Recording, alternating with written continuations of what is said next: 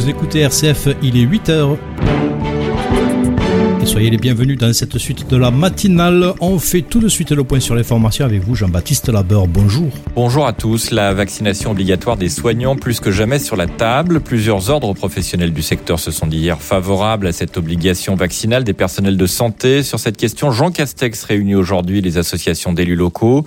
Pendant ce temps, le nombre de cas de Covid en France continue de remonter en raison du variant Delta. Il représente 40% des cas et on est repassé au-dessus des 4000 cas quotidiens en 24 heures selon le dernier décompte de Santé publique France. C'est la première euh, fois depuis près d'un mois. En revanche, le nombre de malades en réanimation, lui, redescend sous le seuil des 1000 patients hospitalisés. Le, monde a franchi le seuil tragique des 4 millions de victimes du Covid, selon l'Organisation mondiale de la santé. L'OMS qui met en garde contre une levée trop large des restrictions sanitaires, y compris dans les pays les plus vaccinés. Le nombre de milliardaires français durant la pandémie est passé de 95 à 109, selon le classement du magazine Challenge, publié aujourd'hui.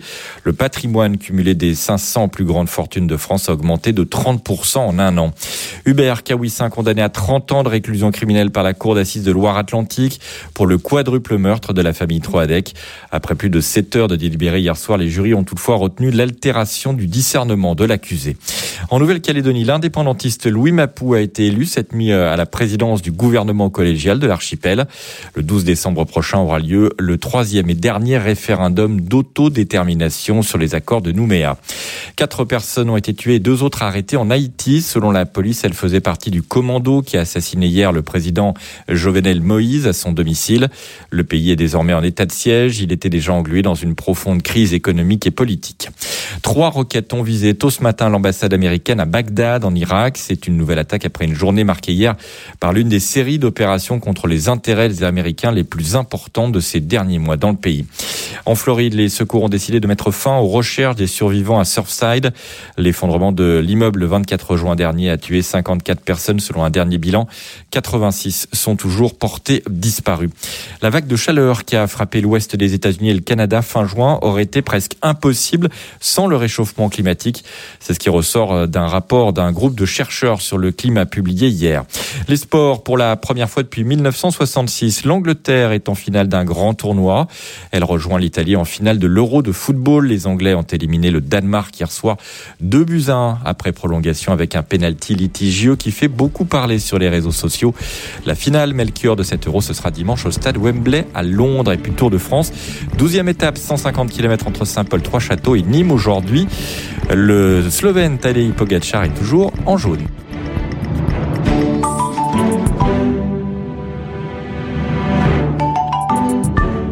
Merci Jean-Baptiste Labeur pour ce flash d'informations nationales et internationales. Bonjour à tous et bienvenue dans la suite de la matinale. On est ensemble jusqu'à 9h. La suite de la matinale sur RCF Saint-Gabriel, c'est maintenant que tout commence. Musique, prière et information, vous le savez, sont au programme de cette suite de matinale. On commence tout de suite en musique et à 8h07, ça sera un invité de la rédaction.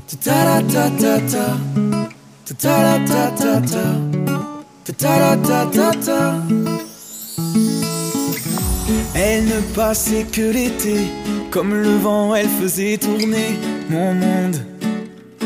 Autour d'elle, dans la ronde, de ses cheveux couleur de blé, même le soleil ne pouvait se détourner d'elle une seconde auprès de ma blonde. Souvenir d'un temps où bien des sentiments prenaient le pas sur notre monde. Auprès de ma blonde, quelques jours durant. Les heures se comptaient en secondes. Ta ta ta ta. Ta ta ta ta. Ta ta ta ta. Oh oh oh auprès de ma blonde. Ta ta ta ta. Ta ta ta ta. Oh oh auprès de ma blonde. Comme tant d'autres, j'ai beau souhaiter la tenir plus d'un été Auprès de moi Que l'automne me la prenne pas. Et pour un seul de ces baisers À bien des jeux je me suis brûlé. Comme allumer ma première blonde Auprès de ma blonde. Souvenir d'un temps où pas sur notre monde. Auprès de ma blonde quelques jours durant. Heures se en secondes. Ta ta ta ta.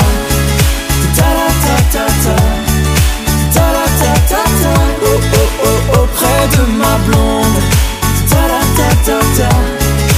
Ta ta ta ta. Ta ta ta ta. Oh oh oh auprès de ma blonde. Elle ne passait que l'été. Comme le vent, elle nous soufflait qu'elle resterait vagabonde, que seul son nom résisterait en souvenir inavoué. Dans mille têtes d'hommes à la ronde, ta ta ta ta, oh oh oh auprès de ma blonde, ta ta ta ta, oui les heures se comptent en secondes, ta ta ta ta, oh oh oh auprès de ma blonde. Oui les heures se comptent en secondes.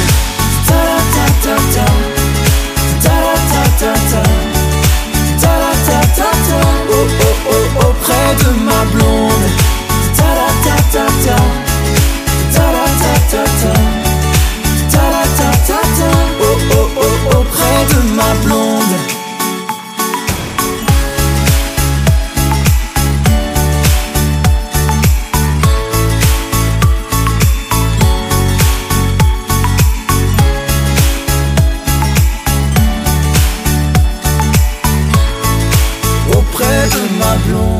C'était Echo, avec nous pour démarrer cette suite de matinale avec ce morceau intitulé Ma blonde, voilà qui j'espère vous a un petit peu réveillé. Nous arrivons maintenant à 8h07 alors pour nous d'écouter l'invité de la rédaction de ce matin. Didier Biric, bonjour. Bonjour. Vous êtes secrétaire général de la branche santé du syndicat Force ouvrière. Alors plusieurs ordres professionnels se sont d'hier favorables à la vaccination obligatoire des personnels de santé et paramédicaux. Le Premier ministre discute de cette obligation euh, avec les élus locaux aujourd'hui. Vous, est-ce que vous avez été consulté par le gouvernement sur ce sujet? Alors écoutez, ma, ma fédération spécifiquement, non, on n'a pas été consulté par le par le Premier ministre, euh, mais je pense que nous avons été relativement clairs dans une dans une annonce que nous avons fait euh, par le biais d'un communiqué de presse où nous rappelons la position de la, de la fédération FO sur euh, sur euh, la problématique de la vaccination qui euh, se traduit assez simplement par euh, le fait que pour nous la vaccination reste un acte individuel qui relève de la liberté vraiment individuelle de chacun de, de chacun des Français et qui par contre dans le cadre du travail en tant qu'État employeur, eh ben si euh, l'État aujourd'hui estime que parce que les sociétés savantes euh, lui ont conseillé de le faire ou parce que l'état de connaissance aujourd'hui de, des risques de la pandémie, eh ben euh, le font lui font décider de prendre une obligation vaccinale, c'est-à-dire de légiférer par un texte de droit pour imposer aux soignants la vaccination comme il l'a déjà fait euh, il y a quelques dizaines d'années, vingtaine d'années sur la vaccination contre l'hépatite B, eh ben euh, l'État à ce moment-là prendra aussi toutes ses responsabilités par rapport aux soignants qui euh, se feront vacciner et donc il assumera tout le volet derrière de la reconnaissance en accident vaccinal ou en maladie professionnelle pour les pour les agents. Je tiens à dire par exemple parce que c'est important aussi pour les agents aujourd'hui qu'un certain nombre d'agents ont déjà été vaccinés et que ces agents s'ils au moment où ils ont été vaccinés, ils ont eu comme un certain nombre d'autres Français des complications vaccinales mineures pour certains mais qu'ils ont été obligés de s'arrêter pendant une journée parce qu'il y avait de la température ou parce qu'il y avait de la fièvre, des, des douleurs, euh, voilà, et ben euh, ils ont perdu une journée de travail parce qu'ils étaient en arrêt de travail. Et surtout la, la journée de carence euh, qui a été euh, qui a été défalquée avec euh, une journée de, de de prime de service de moins aussi par rapport à ça. Donc nous on a on a simplement dit au premier ministre que voilà nous on n'avait pas de position dogmatique sur la vaccination puisque d'abord nous n'avons pas les compétences en interne pour savoir si oui ou non il fallait vacciner, que ça relevait vraiment du niveau scientifique et qu'à partir de ce moment-là, eh ben l'État devait prendre ses responsabilités en tant que patron, mais aussi les assumer, chose qu'il n'a pas fait euh, il y a quelques années en arrière ou difficilement suite à des grèves de la faim, euh, voilà sur euh, sur la vaccination contre l'hépatite B. Donc en clair, vous n'êtes pas foncièrement opposé à cette obligation vaccinale des soignants? Alors, je pense que c'est pas une question d'être opposé ou de pas être opposé. Je crois que aujourd'hui, euh, l'ensemble des médias cherchent un petit peu à avoir des positions très tranchées là-dessus. Il, il, y a les pour et il y a les contre. Mon organisation syndicale reste une organisation syndicale. À ce titre-là, je vous dis, elle n'a pas pour vocation à donner des indications précises sur quelque chose qui relève de la sphère privée. Donc, euh, nous, on dit que l'État doit prendre simplement ses responsabilités et assumer ses responsabilités. C'est-à-dire que si l'état actuel des connaissances, hein, parce que c'est un petit peu la, problématique aujourd'hui, c'est un petit peu ça. L'État a besoin de communiquer par rapport aux soignants, parce que ça fait mauvais genre de voir que ceux qui soignent les malades refusent de se vacciner pour un certain nombre. Donc, si vous voulez, dans sa communication euh, pro-vaccinale, l'État a euh, une épine dans le pied. C'est les soignants. Donc, quelque part, il essaye un petit peu aujourd'hui de, de, stigmatiser les soignants et de les, de les, euh, ouais, de, de, les faire culpabiliser de telle manière à ce que il y ait un plus grand nombre de soignants qui euh, se vaccinent. Je le rappelle quand même, hein, la vaccination n'empêche pas la transmission du virus de la personne vaccinée. Et euh, aujourd'hui, on, le voit aussi un petit peu à travers des articles de presse. Il y a un certain nombre de, de Français aujourd'hui qui, euh, malgré la vaccination, se retrouvent hospitalisés et malades mmh. par rapport à ce variant. Donc, le, le, vaccin permet surtout d'éviter l'encombrement des hôpitaux hein, au mois de septembre si le variant devait venir euh, ou devenir plus plus virulent encore et devait encore plus se propager et puis éviter que que cette vague fasse que l'hôpital qui est déjà aujourd'hui en très très grande difficulté ne se retrouve avec les deux genoux à terre parce que on en est quand même pas très très loin sur la situation des personnels hospitaliers aujourd'hui quoi. Et justement ça paraît euh, paradoxal de de ne pas vouloir se faire vacciner pour justement éviter de se retrouver dans le mur euh, à la rentrée.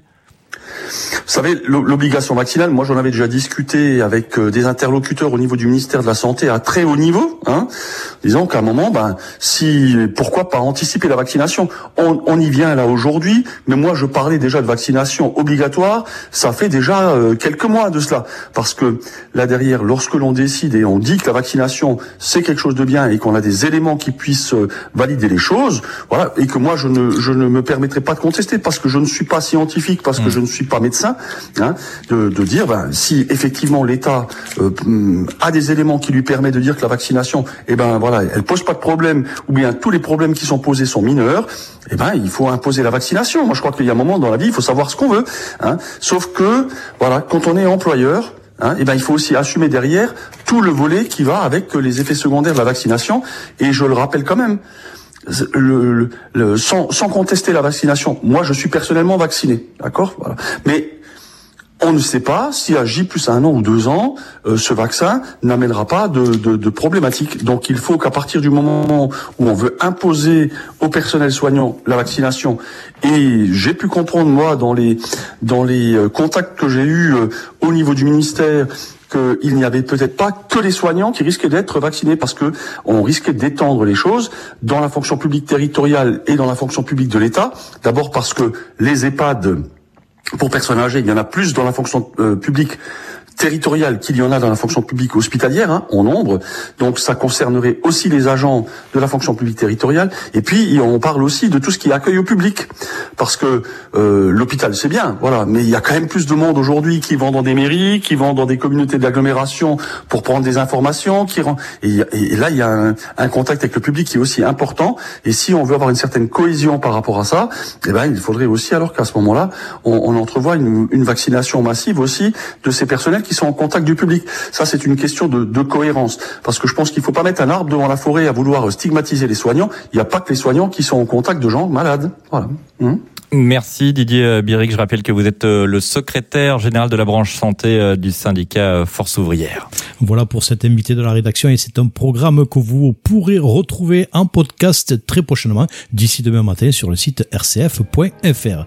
De notre côté, maintenant, on va continuer en méditation. On va calmer les décibels puis on va commencer cet instant de prière avec notre première lecture du jour. C'est pour vous conserver la vie que Dieu m'a envoyé en Égypte.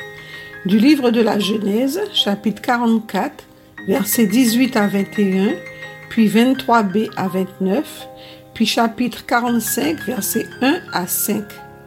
En ces jours-là, Judas et ses frères, les fils de Jacob, avaient été ramenés devant Joseph. Judas s'approcha de lui et dit, De grâce, mon Seigneur, Permets que ton serviteur t'adresse une parole sans que la colère de mon Seigneur s'enflamme contre ton serviteur, car tu es aussi grand que Pharaon. Mon Seigneur avait demandé à ses serviteurs, Avez-vous encore votre père ou un autre frère? Et nous avons répondu à mon Seigneur, Nous avons encore notre vieux père et un petit frère, l'enfant qu'il a eu dans sa vieillesse. Celui-ci avait un frère qui est mort. Il reste donc le seul enfant de sa mère et notre père l'aime. Alors tu as dit à tes serviteurs, Amenez-le-moi, je veux m'occuper de lui. Si votre plus jeune frère ne revient pas avec vous, vous ne serez plus admis en ma présence. Donc, lorsque nous sommes retournés auprès de notre Père, ton serviteur, nous lui avons rapporté les paroles de mon Seigneur. Et lorsque notre Père a dit, Repartez pour nous acheter un peu de nourriture, nous lui avons répondu, Nous ne pourrons pas repartir si notre plus jeune frère n'est pas avec nous, car nous ne pourrons pas être admis en présence de cet homme si notre plus jeune frère n'est pas avec nous. Alors notre Père, ton serviteur, nous a dit, Vous savez bien que ma femme Rachel ne m'a donné que deux fils. Le premier a disparu. Sûrement, une bête féroce l'aura mise en pièces et je ne l'ai jamais revu. Si vous emmenez encore celui-ci loin de moi et qu'il lui arrive malheur, vous ferez descendre misérablement mes cheveux blancs au séjour des morts. Joseph ne put se contenir devant tous les gens de sa suite et il s'écria, Faites sortir tout le monde. Quand il n'y eut plus personne auprès de lui, il se fit reconnaître de ses frères. Il pleura si fort que les Égyptiens l'entendirent même la maison de Pharaon. Il dit à ses frères, Je suis Joseph. Est-ce que mon père vit encore? Mais ses frères étaient incapables de lui répondre, tant ils étaient bouleversés de se trouver en face de lui. Alors Joseph dit à ses frères, Approchez-vous de moi. Ils s'approchèrent et il leur dit, Je suis Joseph, votre frère, que vous avez vendu pour qu'il soit emmené en Égypte. Mais maintenant ne vous affligez pas et ne soyez pas tourmentés de m'avoir vendu, car c'est pour vous conserver la vie que Dieu m'a envoyé ici avant vous. Parole du Seigneur. Nous rendons grâce à Dieu. Merci pour cette première lecture. Merci à tous ceux qui viennent nous rejoindre pour méditer avec nous cet instant de prière. On va continuer maintenant avec le psaume du jour.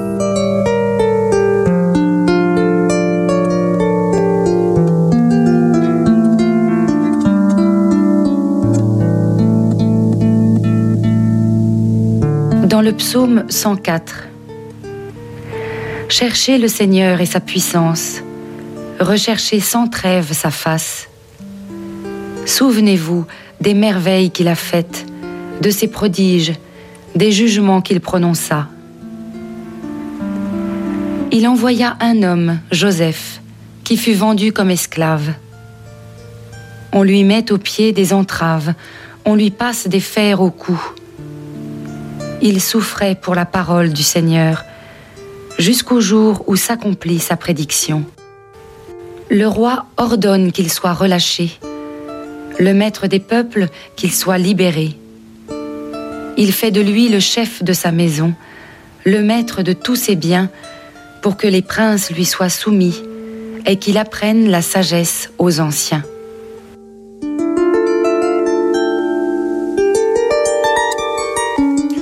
Proclamation de l'évangile maintenant pour continuer cet instant de prière. Vous avez reçu gratuitement, donné gratuitement. C'est l'évangile de Jésus-Christ selon Saint Matthieu, le chapitre 10, les versets 7 à 15. Ensuite, nous aurons la méditation qui sera faite par le Père Emmanuel Payen et nous clôturerons cet instant de prière avec un chant. Nous te rendons grâce, ô notre Dieu.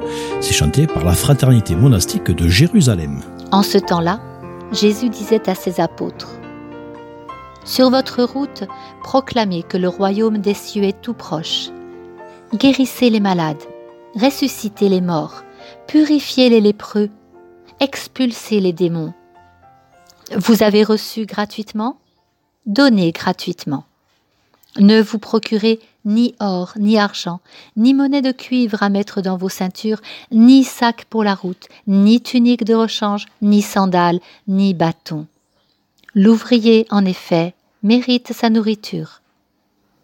Dans chaque ville ou village où vous entrerez, informez-vous pour savoir qui est digne de vous accueillir et restez là jusqu'à votre départ. En entrant dans la maison, saluez ceux qui l'habitent. Si cette maison en est digne, que votre paix vienne sur elle. Si elle n'en est pas digne, que votre paix retourne vers vous. Si l'on ne vous accueille pas et si l'on n'écoute pas vos paroles, sortez de cette maison ou de cette ville et secouez la poussière de vos pieds. Amen, je vous le dis, au jour du jugement, le pays de Sodome et de Gomorre sera traité moins sévèrement que cette ville.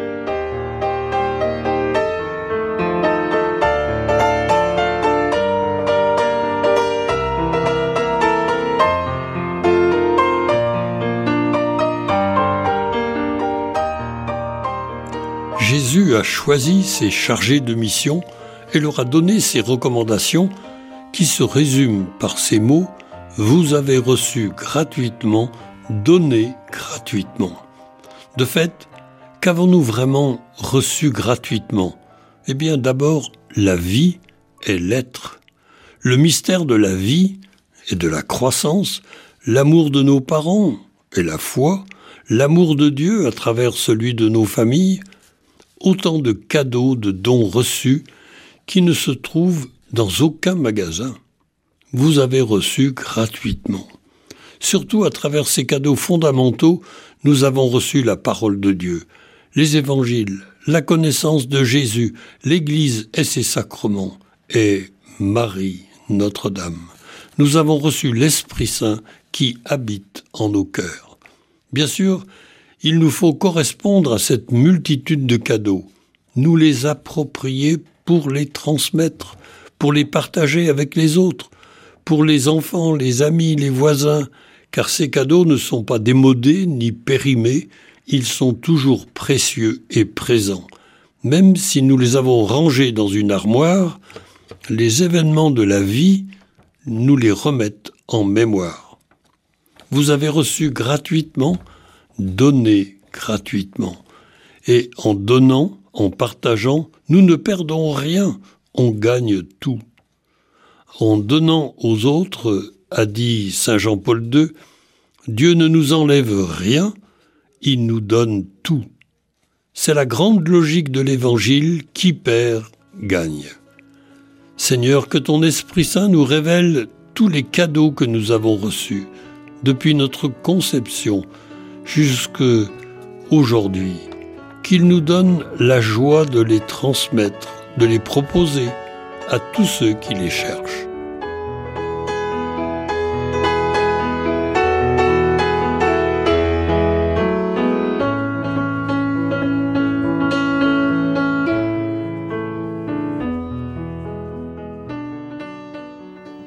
Notre Père qui es aux cieux, que ton nom soit sanctifié que ton règne vienne, que ta volonté soit faite sur la terre comme au ciel. Donne-nous aujourd'hui notre pain de ce jour. Pardonne-nous nos offenses, comme nous pardonnons aussi à ceux qui nous ont offensés. Et ne nous laisse pas entrer en tentation, mais délivre-nous du mal.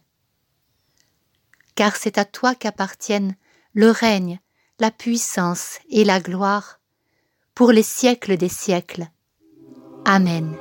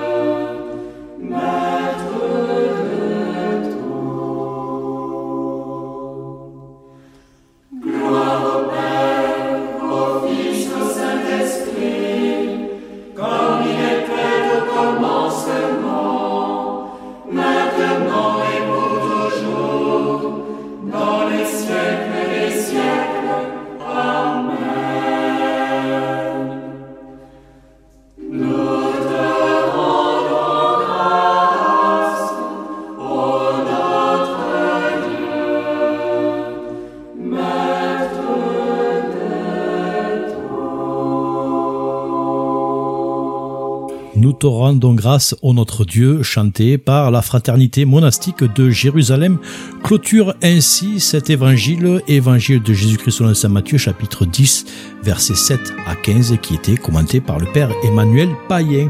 Avant de revenir à l'information, nous continuons encore un petit peu en musique avec cette chanson. T'as douté de mes choix, mais j'ai foncé quand même. Et si mes longs silences pouvaient parler, comment te dire Comment te dire Privé de ton regard, le mien est parti loin du bloc. J'ai beau faire des efforts, toujours quelque chose qui cloche. Je sais c'est dur, c'est vrai, mais j'ai donné. Comment te dire Comment te dire Mélancolie, souvenir de toi l'histoire. Elle m'a crié, reste près de moi. Ne m'en veux pas. Dans ma tête, rien ne s'efface, c'est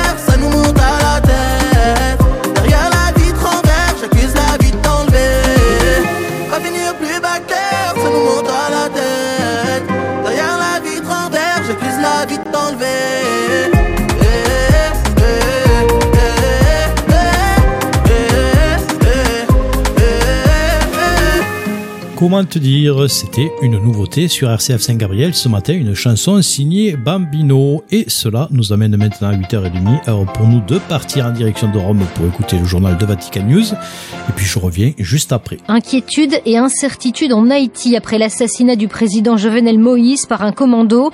Le pays a été déclaré en état de siège par le Premier ministre. Quatre mercenaires ont été tués, deux autres arrêtés, ont annoncé les forces de police. Nous ferons le point juste après les titres. Et dans notre dossier, vous entendrez Monseigneur Alphonse Quesnel, évêque de Fort-Liberté. Il exhorte tous les Haïtiens à une vraie conversion. Hier, dans une note, les évêques d'Haïti ont condamné un meurtre inadmissible et appelé au dialogue. Le projet éthiopien du grand barrage sur le Nil est aujourd'hui sur la table des discussions du Conseil de sécurité de l'ONU.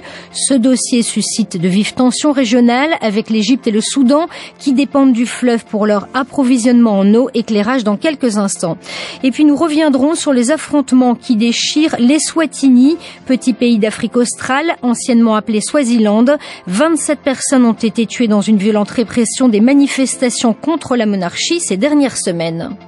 Radio Vatican, le journal Hélène Détombe. Bonjour, Haïti est toujours sous le choc au lendemain de l'assassinat de son président Jovenel Moïse à son domicile par un commando armé.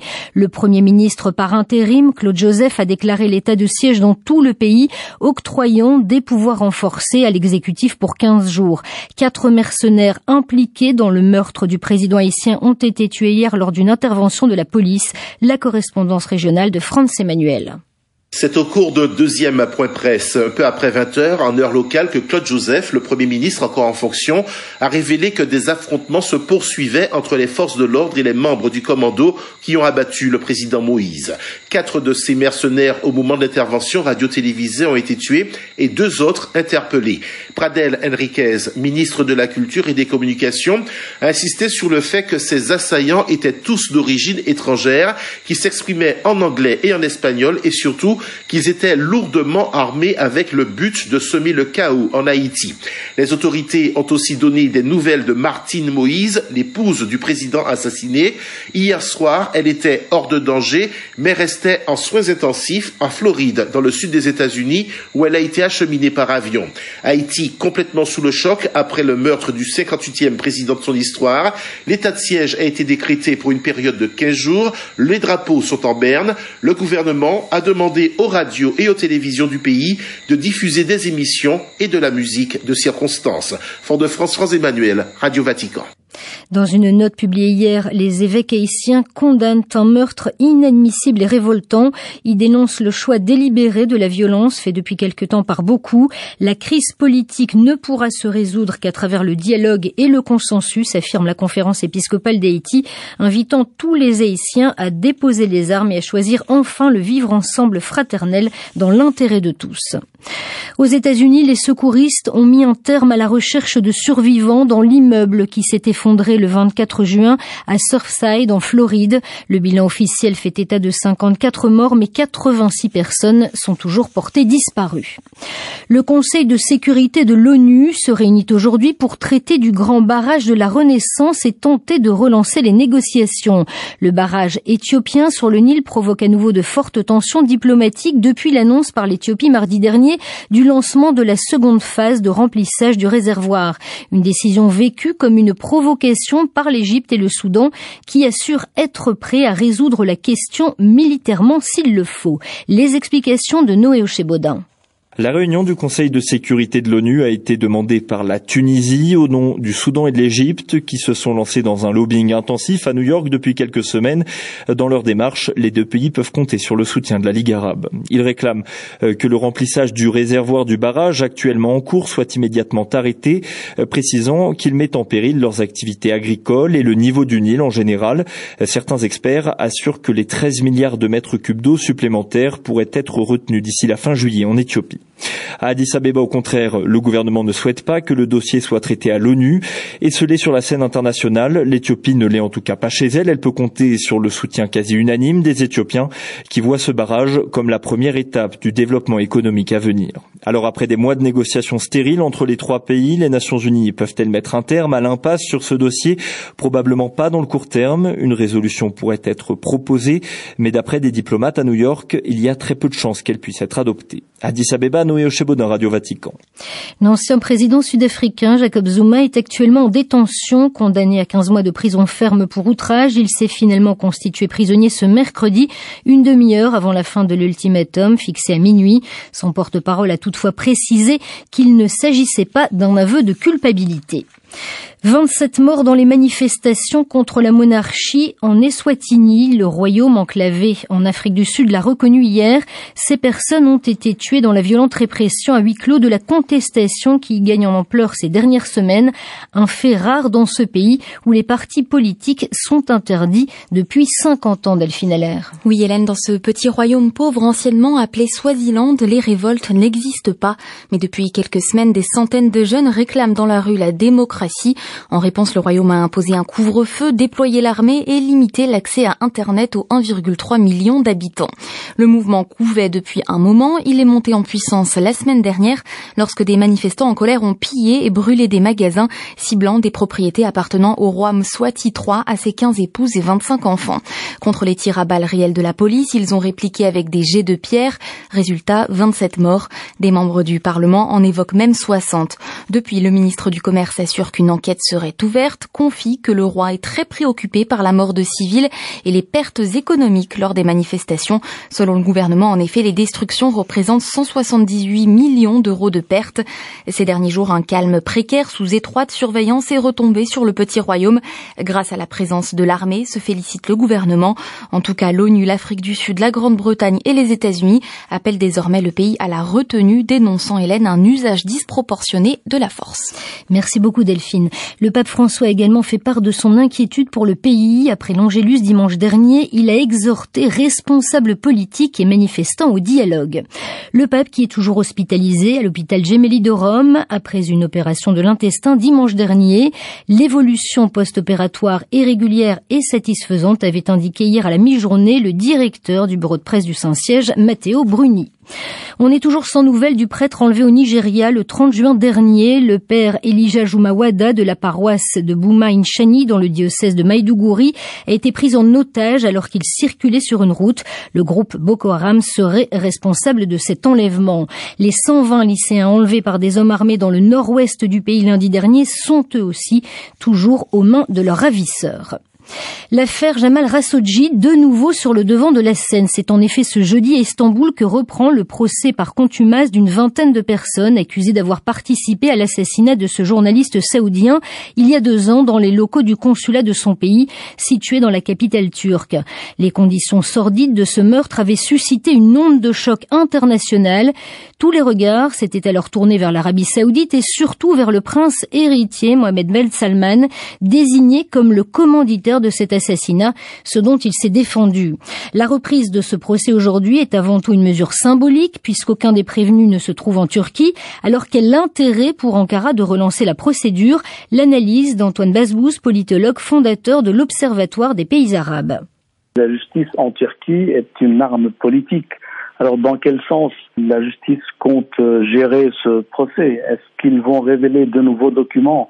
Des enregistrements du supplice de Khashoggi Est-ce qu'ils vont révéler euh, ce qu'ils ont forcément, puisqu'ils ont sonorisé toutes les ambassades et les consulats des pays euh, comme l'Arabie, les Émirats arabes unis, après le blocus contre le Qatar en 2017. Donc ils savent exactement ce qui s'est passé. Ils n'étaient pas intervenus le jour même pour euh, arrêter les coupables, soit à la sortie du consulat, soit à l'aéroport. Donc tout dépend de ce que compte euh, faire la justice avec les éléments euh, dont elle dispose. Quel regard l'Arabie saoudite porte-t-elle sur ce procès, sachant que déjà l'année dernière, euh, il y avait eu un procès sur son sol dans le cadre de ce, de ce meurtre? Riyad considère que c'est une affaire euh, saoudo-saoudienne qui a été tranchée par la justice saoudienne et que la Turquie n'a rien à voir avec ça pour Riyad, c'est une affaire euh, qui est déjà derrière eux et qu'il va falloir euh, oublier au plus vite et de ne pas la relancer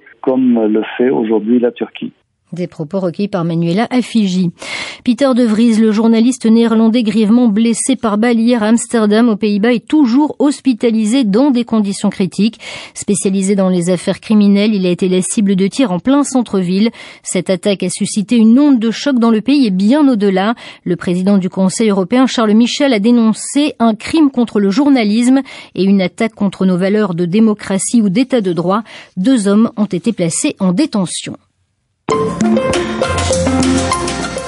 Retour dans notre dossier sur la situation en Haïti où le président Jovenel Moïse a été assassiné il y a un peu plus de 24 heures.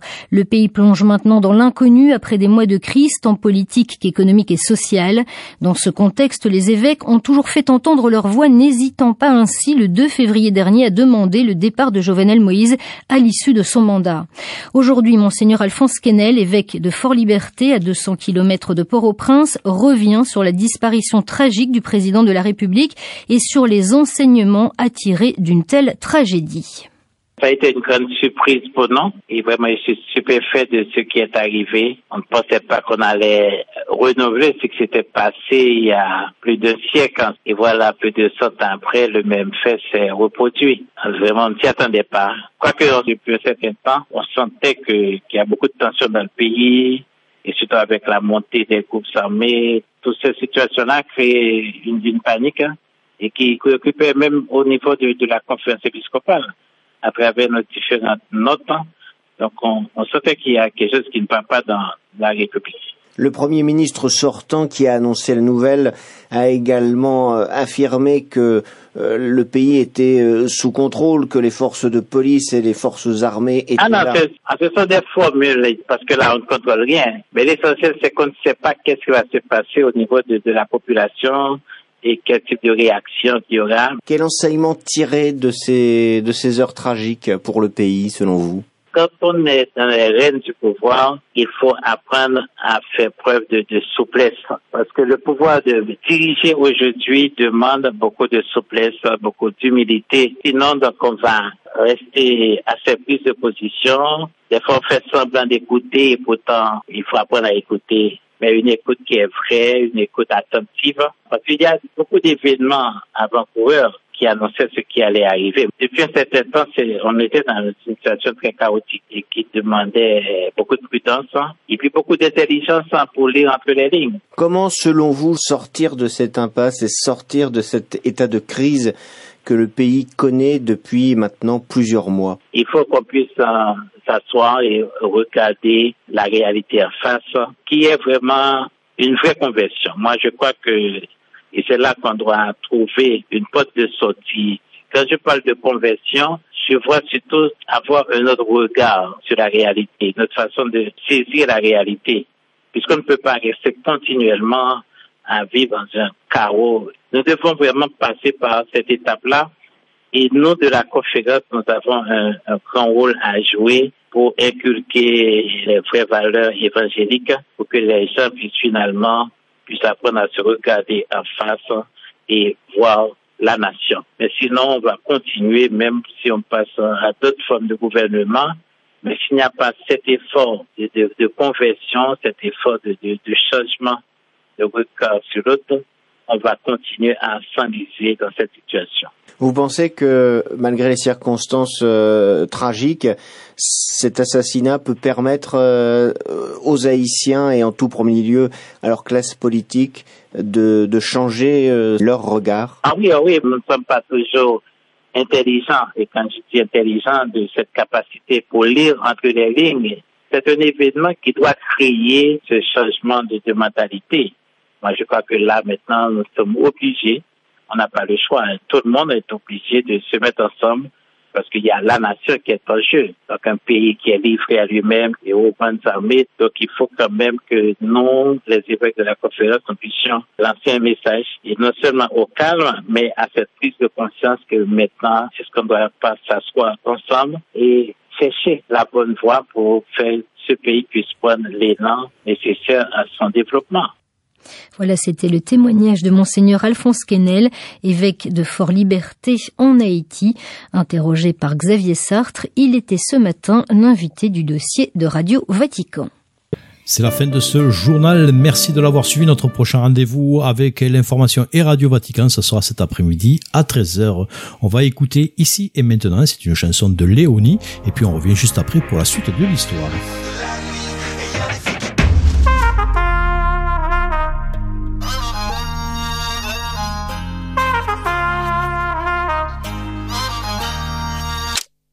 Bien choisi mes potes, j'ai bien choisi ma team. Je vois tout ce qu'on s'apporte, je vois combien on s'estime. On est armé, on combat depuis des années. Jamais blasé, même quand la flemme vient nous frapper. On a nos habitudes, jamais de lassitude. Si tu titubes, nous on a des aptitudes. Petit va bouger quand la France s'endort. On s'appelle à minuit pour se voir en bifort.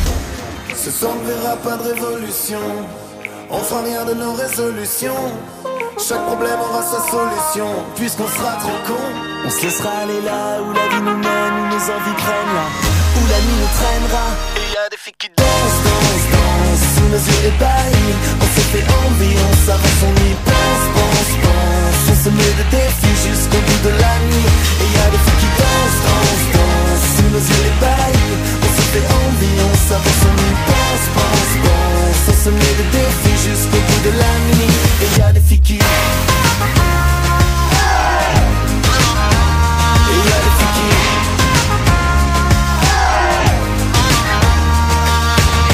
bien choisi mes potes et c'est vrai qu'on se ressemble. On a tous les mêmes codes, on le voit dès qu'on se rassemble. Pas de manière, on partage tous les mêmes histoires, les mêmes galères. On se défonce à toutes nos victoires. On a trouvé point d'équilibre, on sait que ça bougera pas. On se tire aussi bien vers le haut que vers le bas. Jamais à sec, on trouve toujours un truc à faire. Le seul vide entre nous, c'est quand on finit nos verres. Ce soir ne verra pas de révolution. On fera rien de nos résolutions. Chaque problème aura sa solution. Puisqu'on sera trop con. On se laissera aller là où la vie nous mène, où nos envies prennent là, où la nuit nous traînera. Et y a des filles qui dansent, dansent, dansent sous nos yeux ébahis. On se fait envie, on s'avance, on y pense, pense, pense. On se met des défis jusqu'au bout de la nuit. Et y a des filles qui dansent, dansent, dansent sous nos yeux ébahis. On se fait envie, on s'avance, on y pense, pense, pense. On se met des défis jusqu'au bout de la nuit. Et y a des filles qui. Et y a des filles qui. Et on fera la même dans toutes les soirées de France. Et elle danse, et elle danse, et elle danse. Et on refera la même dans toutes les soirées de France. Et elle danse, et elle danse, et elle danse. Et on refera la même dans toutes les soirées de France. Et on refera la même dans toutes les soirées de France, ouais. Dans toutes les soirées de France. Et y a des filles qui dansent, dansent, dansent Sous nos yeux ébahis On se fait envie, on s'avance, on y pense, pense, pense. On se met des défis jusqu'au bout de la nuit. Et y a des filles qui. Et y a des filles qui.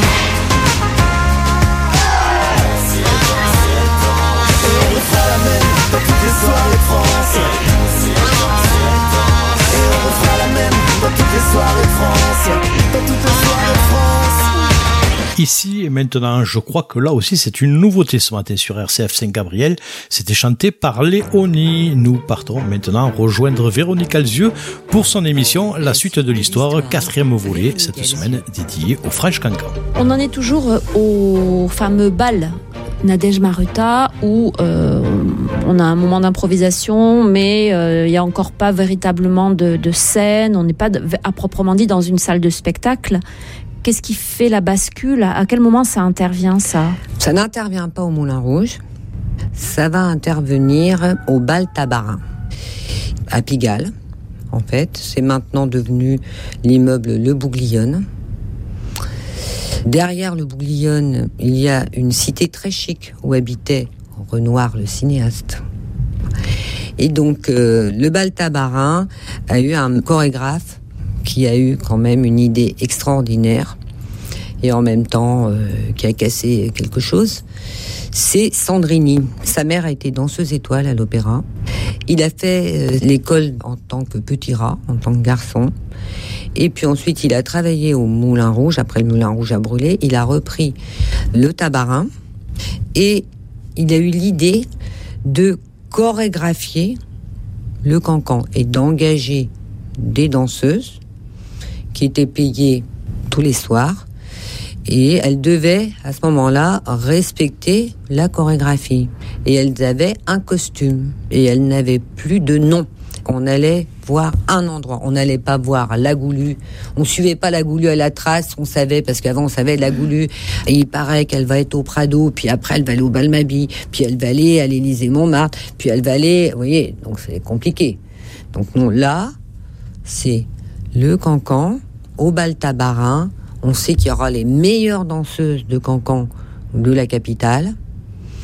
Elles sont habillées toutes pareilles, ce qui en même temps les protège. Et il y a une chorégraphie. Il y a une chorégraphie. Il y a quand même de l'improvisation, mais il y a une chorégraphie.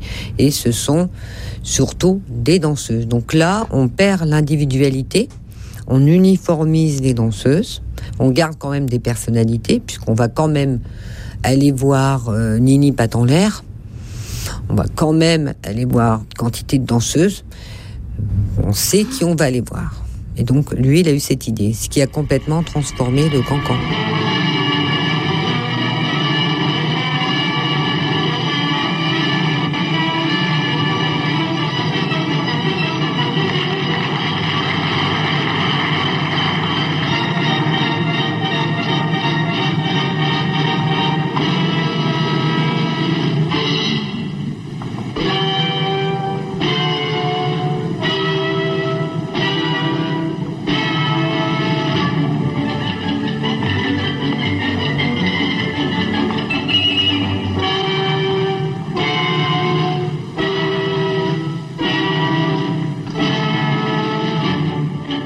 Concrètement, ça se manifeste comment? Il y a une scène là? Je crois qu'on fait surtout de l'espace. Il n'y a pas une scène proprement dit. C'est le bal tabarin. C'est pas encore une salle de spectacle. Mais disons que là, on fait. Il y a vraiment beaucoup de danseuses.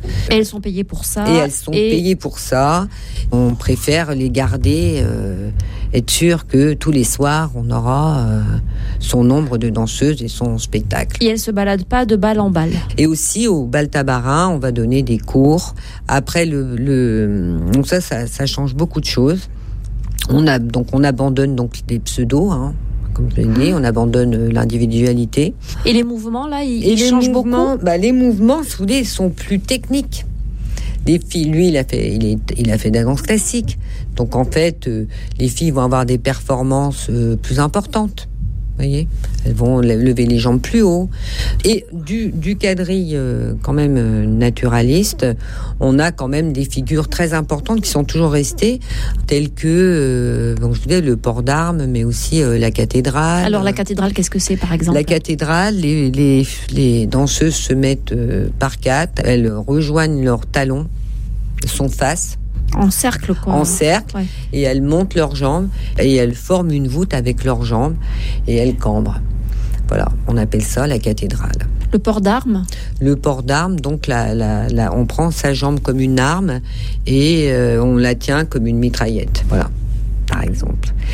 et le grand écart euh, devient aussi un incontournable? Le grand, é- pas pour tous, c'est quand ça reste quand même une figure euh, qui est réservée aux plus souples, aux plus doués. Hein.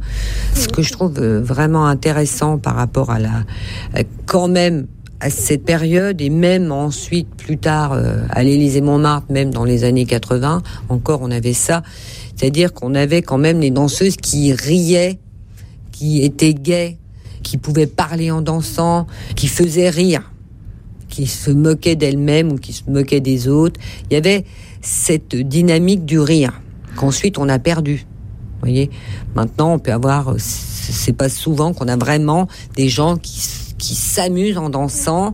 Les filles vont crier, mais c'est un peu plus parce que c'est une artificielle. Artificielle. Là, c'est différent, c'est plus spontané, puis c'est aussi une nécessité. Je pense que cette danse, elle était nécessaire aussi. À quoi? Elle était nécessaire à la libération des femmes. Il y a À une l'éman- émancipation À énorme. l'émancipation des femmes. Oui. Alors ça me conduit justement à, à vous poser euh, la question des, des figures ou des, des gestes parfois très suggestifs. Euh, vous parlez dans votre livre d'une attitude euh, que certaines danseuses peuvent avoir et qui suggère la masturbation féminine, par Oui, exemple. C'est vrai. Et d'ailleurs, c'est dommage parce que cette, ça s'appelle la guitare. Cette figure a pratiquement disparu. Vous voyez Donc, c'est vraiment. Quand on voit aujourd'hui la figure, on n'imagine même pas que ça évoque la masturbation. hein. On prend une jambe et puis on fait mine de euh, jouer de la guitare sur son ventre. Voyez? Mais effectivement, la masturbation était un tabou qui fallait était vraiment un fléau qu'il fallait combattre dans cette société. Euh, Donc là, à, travers ces- toutes ces figures et, et cette danse, on fait exploser ces tabous-là. C'est ça, et puis le tabou aussi de l'homosexualité. Quand, euh, lorsque les, deux filles se mettent l'une en face de l'autre et puis elles croisent leurs jambes, donc ça évoque le croisement, qu'on appelle le croisement, l'homosexualité. Aujourd'hui, ça nous semble complètement euh, insignifiant. Mais si on remet ça dans le contexte. Mais si on remet ça dans le contexte, c'était vraiment. euh, Et alors, la culotte fendue, c'est un mythe ça ou c'est une réalité? Alors, la culotte fendue, c'est très intéressant, voyez, parce que, par exemple, la oui, les femmes avaient des pantalons ouverts hein, pour euh, plus de commodité, Euh, donc elles pouvaient pas lever les jambes forcément très haut. Puis d'ailleurs, elles avaient un pantalon, mais elles avaient une chemise, une chemise qui était à l'intérieur du pantalon et qui recouvrait leur sexe. hein. Enfin bon, peut-être qu'on pouvait apercevoir, peut-être, peut-être, euh, en lorgnant bien et en faisant petit vite, quelque chose. un petit quelque chose. Mais en fait, euh, par exemple, la Goulue, elle a cousu son pantalon. C'est une des premières à avoir cousu son pantalon. Et dans les, au tribunal, quand les femmes étaient arrêtées, si leur pantalon était cousu, elles étaient davantage punies que si le pantalon ne l'était pas, car la femme se devait euh, d'avoir un pantalon ouvert pour ne présenter aucun obstacle au sexe de l'homme. Vous voyez? D'accord.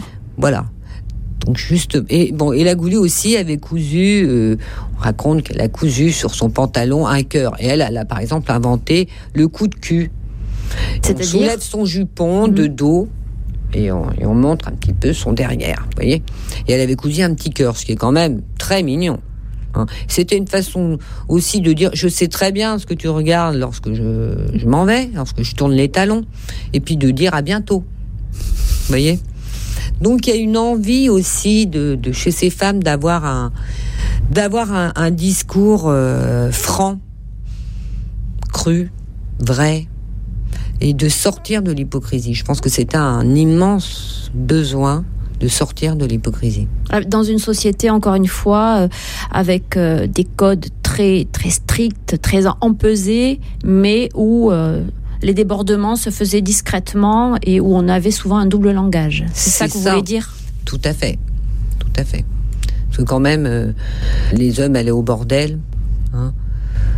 mais c'était tout à fait convenable d'aller au bordel. Mais les femmes, elles, euh, n'avaient pas le droit de, de faire grand-chose. Oui. Donc elles n'étaient pas une femme, elles n'étaient pas des femmes respectables dans ce cas. J'étais complètement à plat. Et ben, rien que de voir cette petite sautiller devant moi sur les pavés, ça a été une révélation. Et sais-tu ce que je vais leur donner? Non. Du canaille pour millionnaire. L'aventure dans le confort. Des tapes de guinguettes avec des champagnes de marque et des flonflons de bastringues joués par des virtuoses. Tu ne peux pas savoir quel rêve pour les bourgeois que de s'attabler avec une gigolette sans risquer la vérole et le coup de couteau. Mais où? Je viens d'acheter la Reine Blanche. La suite de l'histoire. Toutes ces, ces femmes dont vous nous parlez depuis le début de ces entretiens avec des noms aussi euh, ravissants les uns que les autres. euh, Vous nous avez parlé de Grille d'égout, je crois, Oui. qui donnait des cours, hein, elle. Oui, Grille d'égout a donné des cours de cancan et c'est, elle était très athlétique. Et Céleste Mogador lui a demandé d'entraîner la goulue. Que Grille d'égout, elle était souple, elle dansait très bien. C'est elle qui chorégraphiait quand même, qui, qui perfectionnait euh, les figures. Euh, mais elle n'était pas spécialement, elle n'avait pas une aura. Alors que la goulue, elle avait une aura qui, euh, ce qui paraît, était euh, extrêmement troublant. Parce que je crois qu'elle avait plus d'audace, elle était, elle était vraie. C'est pas pour rien qu'elle a fasciné les peintres et les caricaturistes et euh, Lautrec euh, l'a peinte énormément de fois, euh, de dos, de face, dansant, euh, buvant. Oui, on l'a photographiée aussi. Hmm. On vous retrouve demain pour conclure. Merci. Voilà pour ce quatrième volet de la suite de l'histoire. Vous retrouverez l'intégralité samedi. Puis si vous n'avez pas bien écouté cette, euh, ce quatrième volet de la suite euh, de l'histoire, eh bien sachez qu'il sera rediffusé aujourd'hui aux alentours de 13h10. Voilà, après le journal de Vatican News. La suite de la matinale s'est terminée aussi. J'espère que vous avez passé un agréable moment à notre compagnie depuis ce matin 6 heures. On vous accompagne en local. Je vous dis bye bye et je serai de retour avec vous demain matin à 8 heures pour une autre suite de matinale. Dis-moi comment tu danses, je te dirai qui tu es. Dis-moi est-ce que tu penses que tout ça va durer? Toutes ces étoiles qui dansent et qu'on laisse filer. Dis-moi comment tu danses, je te dirai qui tu es. Dis-moi comment tu danses, je te dirai qui tu es. Dis-moi est-ce que tu penses que tout ça va durer? Toutes ces étoiles qui dansent et qu'on laisse filer. Dis-moi comment tu danses, je te dirai qui tu es. L'amitié, c'est les cœurs, les amis. C'est ceux qui t'accompagnent, même quand tu chantes faux, quand t'es pas hyper juste, ça arrive. Ils s'arrêtent pas, les cœurs. C'est difficile de définir l'amitié, la vraie. Et quelque part, c'est très simple. Quelque part, c'est très simple. C'est quand? Tu sais plus sur quel pied danser, tu sais plus où ta tête allait. Quand la vie va pas, non, quand la vie va pas. Tu sais plus sur quel pied danser, tu sais plus où ta tête allait. Ils s'arrêtent pas les cœurs, non, ils s'arrêtent pas. Dis-moi comment tu danses, je te dirai qui tu es. Dis-moi est-ce que tu penses que tout ça va durer? Toutes ces étoiles qui dansent et qu'on laisse filer. Dis-moi comment tu danses, je te dirai qui tu es. Les amis, c'est ceux qui sont encore là, point. C'est ceux qui sont encore là après toutes ces années, après toutes les distances, après toutes les crises. C'est ceux qui sont encore là, vraiment là, et malgré tout. Tu vois, c'est très simple.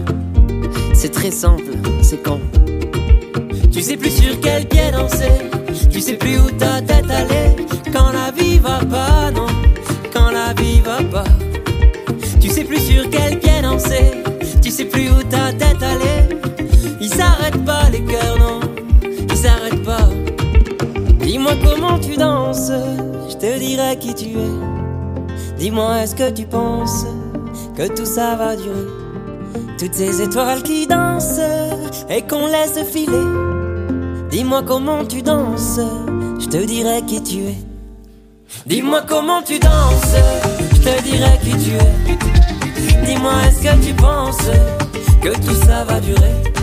Toutes ces étoiles qui dansent et qu'on laisse filer. Dis-moi comment tu danses, je te dirai qui tu es. Dis-moi comment tu danses, je te dirai qui tu es. Dis-moi est-ce que tu penses que tout ça va durer? Toutes ces étoiles qui dansent et qu'on laisse filer. Dis-moi comment tu danses, je te dirai qui tu es. Dis-moi comment tu danses. Dis-moi comment tu danses.